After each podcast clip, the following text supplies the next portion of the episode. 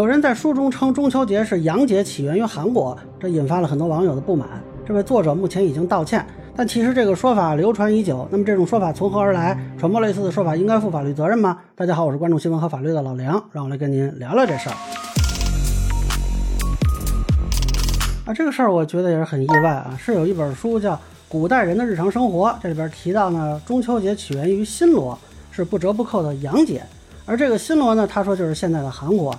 啊，目前这个作者呢也已经发文道歉，表示自己的表述过于武断片面，用词也不严谨，特别是“洋节”一词，只追求热点词汇就造成了歧义。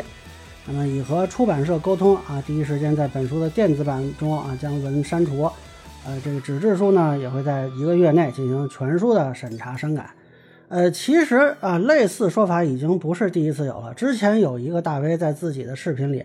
也有过类似的言论，说结果呢？说那个节还真是韩国的，说新罗有个军事胜利，就是中秋那一天，所以新罗的留学生，当时唐朝不是很多国外留学生吗？他们就过节来庆祝这个军事胜利。然后唐朝人呢，哎，咱们的人当时这个文化自信嘛，就是很包容嘛，就看到新罗人，哎呀，说他们过上节，正好我们赏月。就慢慢慢慢就把一块儿了，搭一块儿了，最后就形成了中秋。呃，这个是我查了一些资料，说说我粗浅的看法啊。首先说这个源于韩国，这肯定是不可能的啊。韩国建国刚多少年，它跟古代新罗都不是一回事儿啊。其次呢，即便是古代新罗有类似的中秋节的这种节日吧，啊，当时的国家和现代民族国家的概念也是不一样的。整体来说呢，还是属于大中华文化圈，所以当时新罗的节日也不能称为洋节。那么中秋节所谓起源于新罗这个说法从何而来呢？啊，那个大 V 在视频里说是听一个朋友说的，那这个朋友是谁呢？咱们也不认识。而这次这这本书的作者呢，给出了他的一些文献依据。啊，我一看呢就笑了啊，居然还有阅读理解题，呵 这个是略草率吧？啊，现在史学界文献来源这么随意吗？那么他提的另外几个文献呢？呃，我查了一下啊。呃，有两个呢，是古代文献《文昌杂录》和《入唐求法巡礼行记》啊。前一个文献呢，是有些人提出来说啊，因为这里边记录的节日没有中秋节，啊，所以想说呢，当时并不是一个正式的节日。那么后一个文献呢，是记录了当时新罗在唐的侨民有八月十五节啊，是为了纪念新罗战胜渤海国。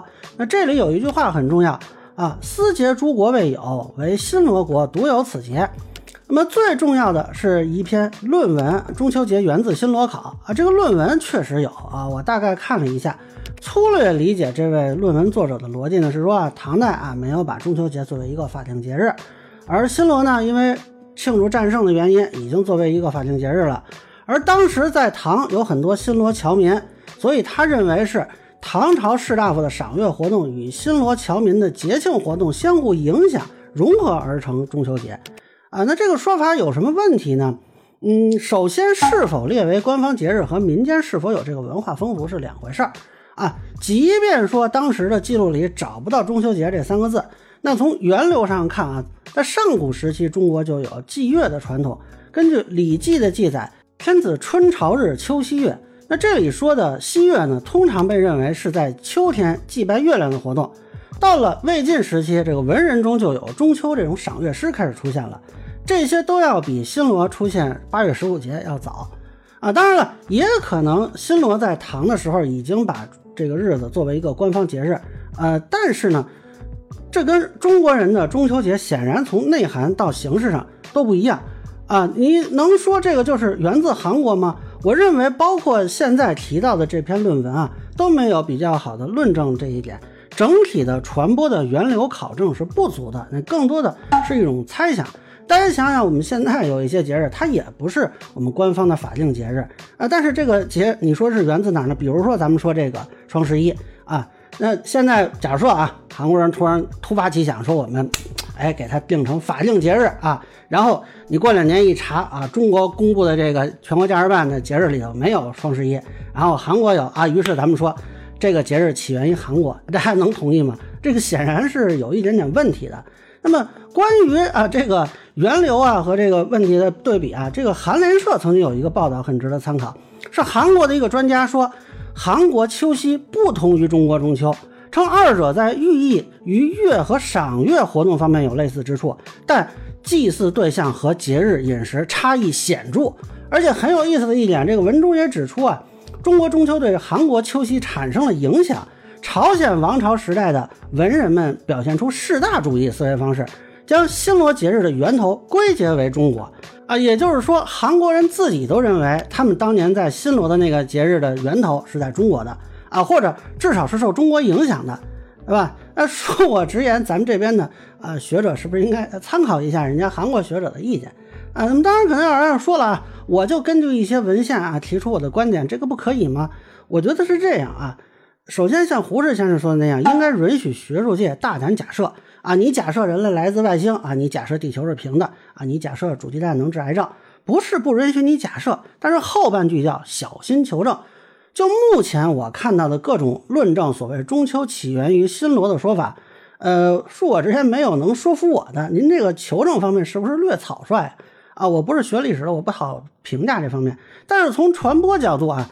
您把您的观点在学术圈子内提出来啊，作为一家之言供大家讨论，这个和您写成这种对大众的图书或者做成视频对大众传播，这是两回事啊。那么要说回到这本书来啊，就这个内容显然是把一个即便在史学界内部啊，学术圈子里头都属于有争议的话题，你作为一个结论放到大众传播领域，您还试图教导大众别小肚鸡肠啊，我觉得这是有问题的，甚至对于维护。传统文化是有伤害的。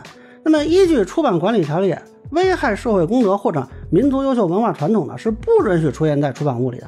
如果违反这一点，可以由出版行政主管部门责令限期停业整顿、没收出版物、违法所得、罚款、吊销许可证，严重的可能被追究刑事责任。啊，就这个事情呢，我无权判断，但是我会比较建议属地的出版管理部门去调查一下，看看是否需要做相应的处罚。另外呢。我个人是觉得啊，最近这些年吧，这个关于民间的这种文化争议啊，话题也比较多啊。最近一次关于马面裙的文化挪用问题啊，也是引发了很大的反响。那很多网友跟我讨论的时候也谈到说，苦于作为普通人没有办法通过知识产权来维护我们民族的文化，因为我们都不是著作权人嘛。那么也有人提出啊，用外观设计专利来维权，但是我觉得这个效果可能有待观察吧。啊，目前我并不是特别看好。所以是时候考虑立法，对我们的传统文化进行甄别、认定和保护啊！咱们也不要别人的，但是别人要拿咱们的啊，也不能随便给。这样呢，其实也有助于减少民间的冲突纠纷啊！我觉得是不是值得考虑一下？